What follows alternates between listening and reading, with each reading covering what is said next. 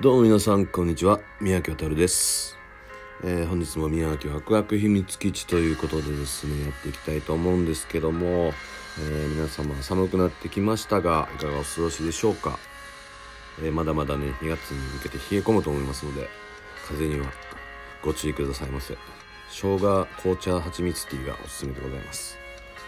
それでは本日もですね、えーご質問の方に回答していきたいんですけども、えーすいません。たくさんまたいただいております。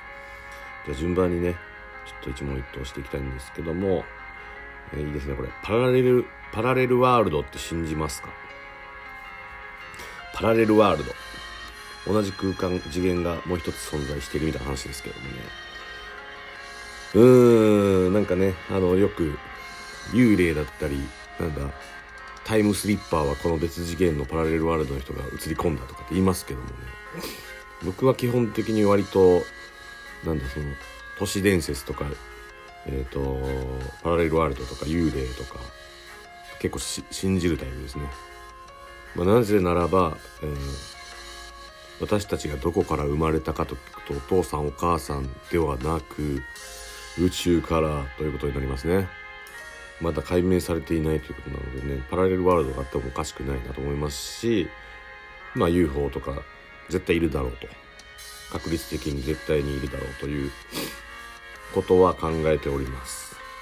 はい。この辺はね、えっと、僕のおすすめの YouTube の「直木マン TV」っていうのを見てください。面白いんで。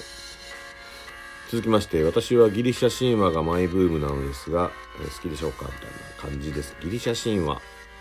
ギリシャ神話ってなんだえー、ゼウスとかかな。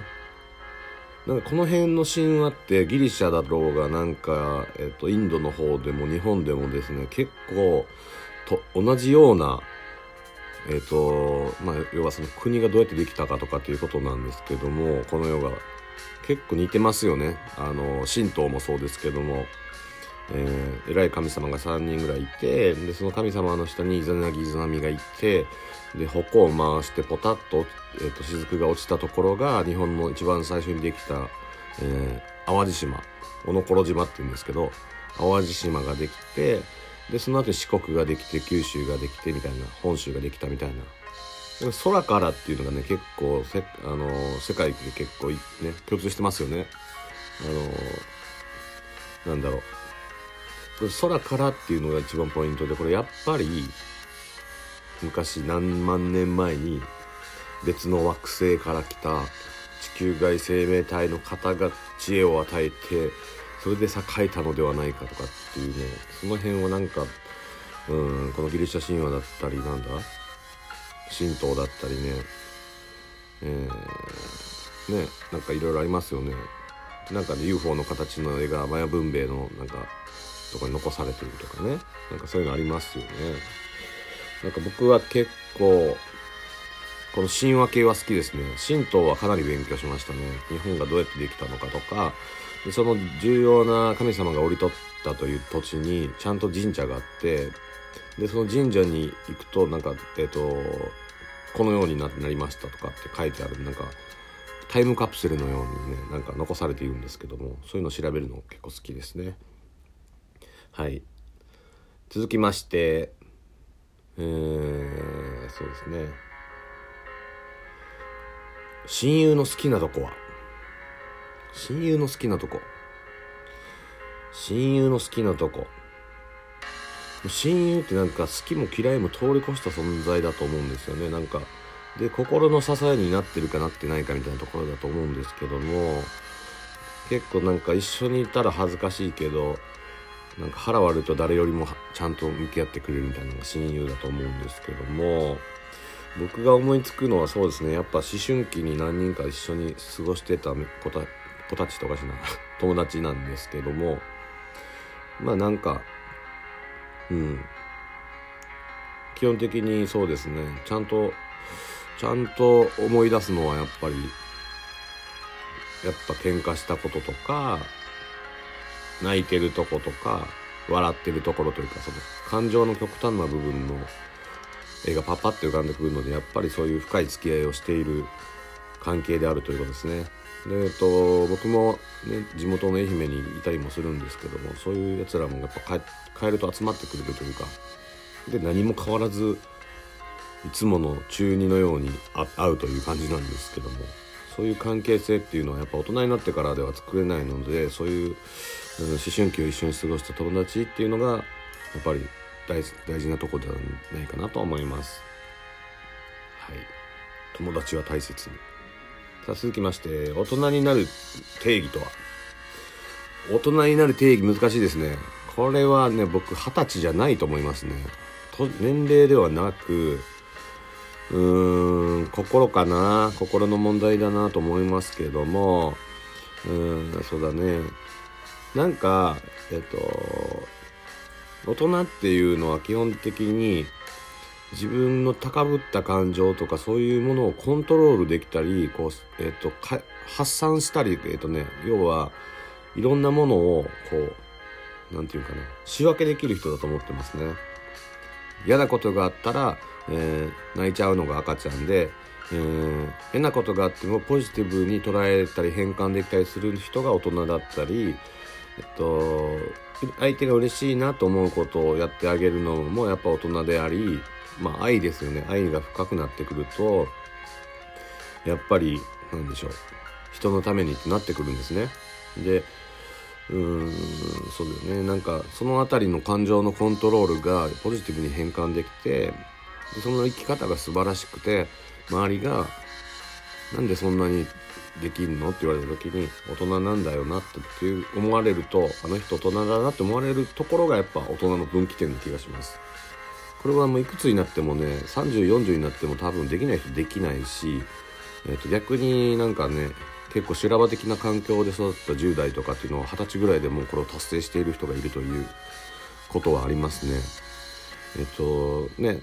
でもこれ使い分けないといけないんですよ。大人になる瞬間と、えっと、子供のままでいられる少年少女のままでいられる瞬間っていうのはね両方あった方が、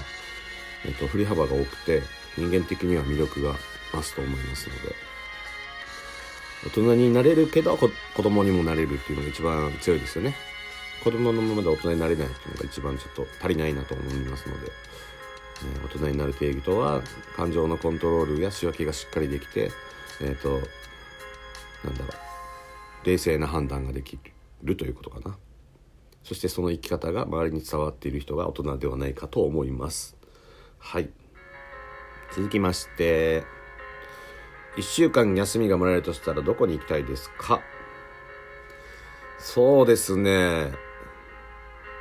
うーんとねなんかハワイの話をよく聞くんですよ。ハワイっていいよねって言うんでえっ、と、ハワイに行き出すとハワイがもう良すぎてみんなハワイに行っちゃうっていう感じの話を聞いてたので、若い頃は、えっ、と、いろんな国に行った方がいいよって言われてたんですけど、そうですね、僕一番行きたいのはピラミッドかな。ピラミッドに触れたい。これもさっきのね、都市伝説みたいなのもあるんですけども、なんかどうやって作ったかがまだ判明解明されていないようなものが、えー、科学も発達してない時代に作られたというこのピラミッドなんですけども中に入ると電磁波みたいなのも出たりえっとなんだろう。なんか物理学みたいなね仕組みも入っていると。でなんかなんだこれはってなってるんですけども、まあ、この研究とかをたくさん皆さんがひしこいてやってましてこの何て言うのかな。でも判明されない今の科学ではみたいなところに来てるんですけどもこれ実際見てみたいなって思うのは今そうだなピラミッドかあとマチュピチュとかも行きたいですね。あのあとねそうだねうんいっぱいあるな。サグラダ・ファミリアも行きたいしうーんそうですね。万里の長城も行きたいですし。僕結構歴史系とかが好きなので僕はその辺りは